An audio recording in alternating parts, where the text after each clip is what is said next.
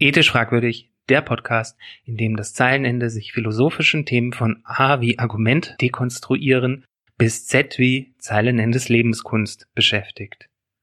Mit Fragen von gesellschaftlicher Relevanz und alltagspraktischer Bedeutung. Viel Spaß.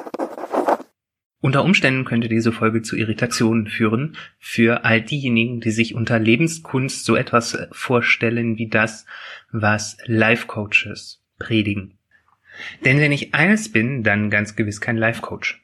Dadurch, dass ich mich mit Themen wie finanzieller Unabhängigkeit und finanzieller Freiheit beschäftige, begegne ich nicht nur Menschen, die sich um Anlagestrategien beispielsweise kümmern, sondern die auch auf einer Mission zu sein scheinen, die davon sprechen, dass sie aus Hamsterrädern ausbrechen wollen. Ich zucke an dieser Stelle immer ein bisschen zusammen und ich kann euch versprechen, in dieser Podcast-Episode wird es nicht darum gehen, aus dem Hamsterrad der Life-Coaches auszubrechen, sondern ich möchte euch einen Denkanstoß geben, warum es gar nicht mal so gut ist, einfach nur aus dem Hamsterrad auszubrechen. Menschen, die angeblich aus dem Hamsterrad ausbrechen, die haben einen sehr hübschen Lebenswandel. Das sind meistens Globetrotter, die von der einen Ende der Welt zum anderen Ende der Welt reisen, meistens nichts dabei haben, außer einem Rucksack und natürlich einem Laptop, weil sie an jedem Ort der Welt arbeiten. Sie liegen in ihrer Hängematte, schlürfen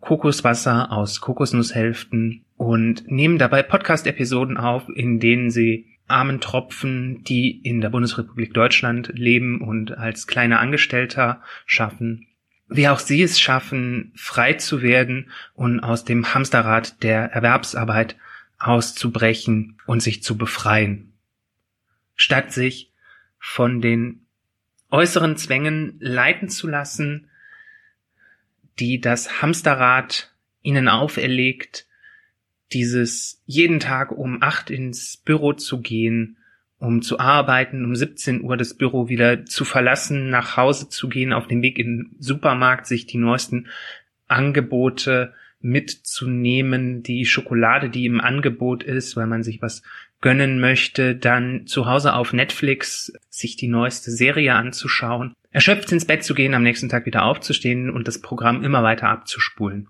Mit diesem eintönigen Leben, das so ganz ohne Abenteuer ist, wollen diese Menschen Schluss machen. Sie wollen nicht mehr fremdbestimmt sein. Ähm, sie möchten nicht mehr, dass an ihrem Arbeitsplatz Druck auf sie ausgeübt wird, dass sie immer leistungsfähiger sein sollen. Sie haben keine Lust, das Spielchen zu spielen, innerhalb von Organisationen immer weiter aufzusteigen. Nein, sie wollen daraus. Life Coaches preisen das Leben an, einfach aus einer Hängematte heraus zu arbeiten, Podcastfolgen aufzunehmen, um Bücher zu schreiben und Menschen zu beraten, wie auch sie es schaffen, aus diesem Hamsterrad auszubrechen, wie sie das auch einmal getan haben. Das klingt jetzt ganz super. Ich habe natürlich nichts dagegen, in einer Hängematte rumzulegen und halbe Kokosnüsse auszuschlürfen. Was mich dabei aber stört, ist, dass ich meinen Laptop mitnehmen muss. Was erstaunlich ist bei diesen Life-Coaches, die den Ausstieg aus dem Hamsterrad predigen, ist, dass diese sagen, dass man ja nur den Arsch hochbekommen muss, dass man diszipliniert sein muss, dass man sich quasi Stress machen muss. Ähm, dass man sich bemühen muss und dass man abliefern muss. Also all das, was ich in einem Erwerbsarbeitsjob auch machen würde. Nur dass ich in einem Erwerbsarbeitsjob die mehr oder weniger zuverlässige Option habe, mein Gehalt regelmäßig zu bekommen, beziehungsweise die Möglichkeit habe, mir einen anderen Chef zu suchen, der mir Gehalt zahlt, wenn die Umstände meiner Arbeit nicht gut sind. Aber all diese Overperformer-Life-Coaches, die ja 25 Eisen regelmäßig im Feuer haben und hier ein Projekt und da ein Projekt machen, liegen zwar in ihren Hängematten, aber arbeiten da wie blöd und haben diesen Leistungsdruck, den wir im Hamsterrad spüren, einfach bloß internalisiert, statt den Druck zu haben, den Chefs auf uns ausüben, üben sie diesen Druck selber auf sich aus, weil sie selber plötzlich unmittelbar den Widrigkeiten und Gegebenheiten des Marktes einer kapitalistischen Gesellschaft ausgeliefert sind.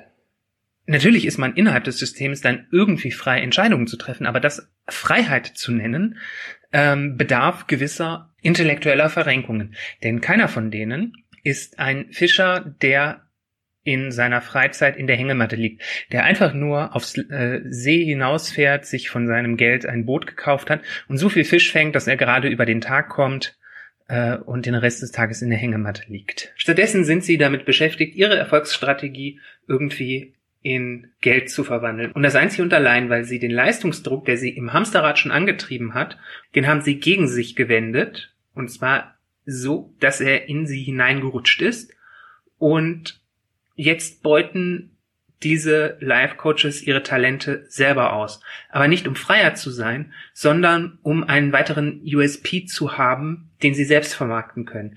Das Einzige, was diese Menschen gemacht haben, ist sich von der Angestellten-Tätigkeit in eine freiberufliche Tätigkeit verabschiedet zu haben. Und für Freelancer ist es natürlich besonders wichtig, ein USP zu haben, also eine Unique Selling Proposition, etwas, das sie am Markt einzigartig macht.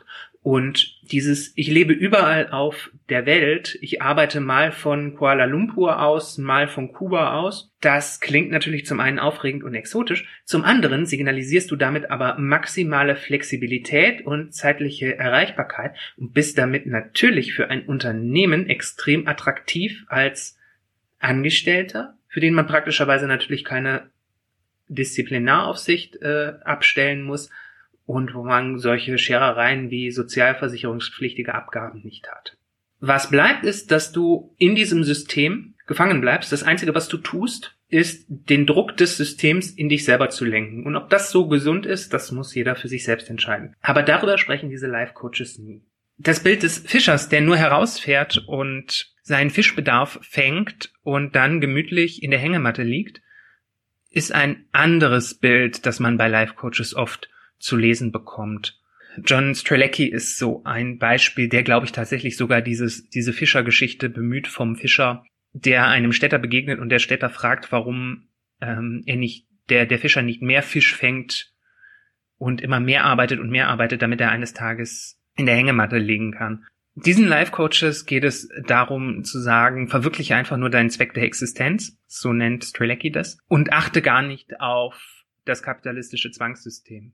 Das ist natürlich auch eine bequeme Position, die man einnehmen kann in einer kapitalistischen Welt, aber auch untauglich, weil an der Stelle zwar nicht der Leistungsdruck ausgeblendet wird, sondern hier die Tatsache negiert wird, dass es ein Leben ohne Erwerbsarbeit nur in ganz kleinen Nischen gibt. Und diese Nischen kann man sich, wenn überhaupt, auch erst durch Erwerbsarbeit und Ausbeutung ähm, erwerben und das nur sehr begrenzt, weil du entweder massive Nachteile dadurch erlangst oder du dafür sorgen musst, dass du ein finanzielles Polster hast, das im Laufe der Jahre immer weiter schrumpft. Stell dir bitte mal vor, in Deutschland kein Geld auszugeben, heißt, dass du nicht zur Miete wohnen kannst und dass du trotzdem Selbstversorger sein musst. Du kannst aber auch überhaupt keinen Grundbesitz haben, weil, weil es in Deutschland so etwas wie die Grundsteuer gibt. Was natürlich auch sinnvoll ist, weil auch auf deinem Grund und Boden beispielsweise der Staat die Gesetze der Bundesrepublik Deutschland durchsetzt. Das heißt, wenn jemand in deine Hütte einbricht, du Anspruch darauf hast, dass die Polizei ermittelt und äh, dir deine geklauten Gurkensamen wieder zurückbringt. Das heißt, du kannst aus diesem System als Einzelner nicht aussteigen. Du hast nur eine Chance, wenn der natürliche Kapitalismuseffekt, das äh, Kapital akkumuliert wurde, zu deinen Gunsten ausgeschlagen hast und du einfach in einer reichen Familie geboren wurdest, wo das Geld mittlerweile für sich selber arbeitet. Die Option ist aber recht gering. Halten wir also fest. Als Life Coach predige ich entweder ein vollkommen unrealistisches Szenario oder ich predige ein Szenario, das nur für die Gewinner des Kapitalismus überhaupt realistisch ist. Oder ich breche zwar aus dem Hamsterrad aus, bin aber weiter im Käfig des internalisierten Leistungsdrucks gefangen. Ich möchte jetzt nicht sagen, dass das verurteilenswert ist, sich für diesen Weg zu entscheiden. Es ist zu verurteilen, diese Entscheidung zu treffen, ohne sich bewusst zu machen, dass man hier nicht aus dem System aussteigt, sondern dass man sich einfach anderen Zwängen unterwirft. Und das ist das, was ich den Life-Coaches ankreide, gerade wenn sie das Bild vom Hamsterrad gebrauchen und dabei vergessen, dass ein Hamsterrad immer in einem Käfig angebracht ist. Wenn es für ein größeres Glücksgefühl sorgt, selbstständig nur mit einem Rucksack, mit drei T-Shirts und einem Laptop mal in Kuala Lumpur, mal auf Kuba zu arbeiten, dann ist das okay. Muss sich aber gleichzeitig bewusst sein, dass man damit trotzdem das System aus Hamsterrad und Käfig stabilisiert, weil du das Hamsterrad nicht zertrümmerst. Wenn du mehr tun willst, als nur dein subjektives Glücksempfinden zu steigern, dann sind deine Optionen andere. Dann ist deine Option nämlich solidarisch zu handeln und zwar die Hamster zu organisieren, die Hamsterräder zu zertrümmern oder zumindestens die Hamsterhalter zu entmachten. Wer eine wirkliche Änderung bewirken möchte und das Leben verbessern möchte, der muss die herrschenden Umstände mit in den Blick nehmen und diese umgestalten und nicht sich einfach noch besser an das System anzupassen und den Druck des Systems in das eigene Denken zu lassen. Deshalb bin ich wahrscheinlich auch kein Life Coach, weil ich es nicht übers Herz bringen könnte, euch kleinen Hamstern zu sagen, dass ihr einfach nur diese drei Schritte befolgen sollt und schon geht es euch besser. Dennoch sage ich euch, unternehmt diese drei Schritte, organisiert die Hamster, zertrümmert die Räder und entmachtet die Halter. Bis zum nächsten Mal, wenn es wieder heißt, Zeilenende gibt Lebenstipps. Vielen Dank, dass du diese Podcast-Folge gehört hast. Wenn sie dir gefallen hat, dann hinterlasse mir doch gerne eine 5-Sterne-Bewertung auf iTunes oder anderen Podcast-Bewertungsportalen. Damit hilfst du nicht nur mir, du hilfst auch anderen Leuten, die sich für solche Podcasts interessieren, diesen Podcast besser zu finden. Natürlich darfst du diesen Podcast auch gerne deinen Freunden, Bekannten oder Feinden empfehlen. Wenn du Fragen, Anmerkungen, Kommentare, Themenvorschläge oder Kritik hast, dann darfst du mich gerne kontaktieren.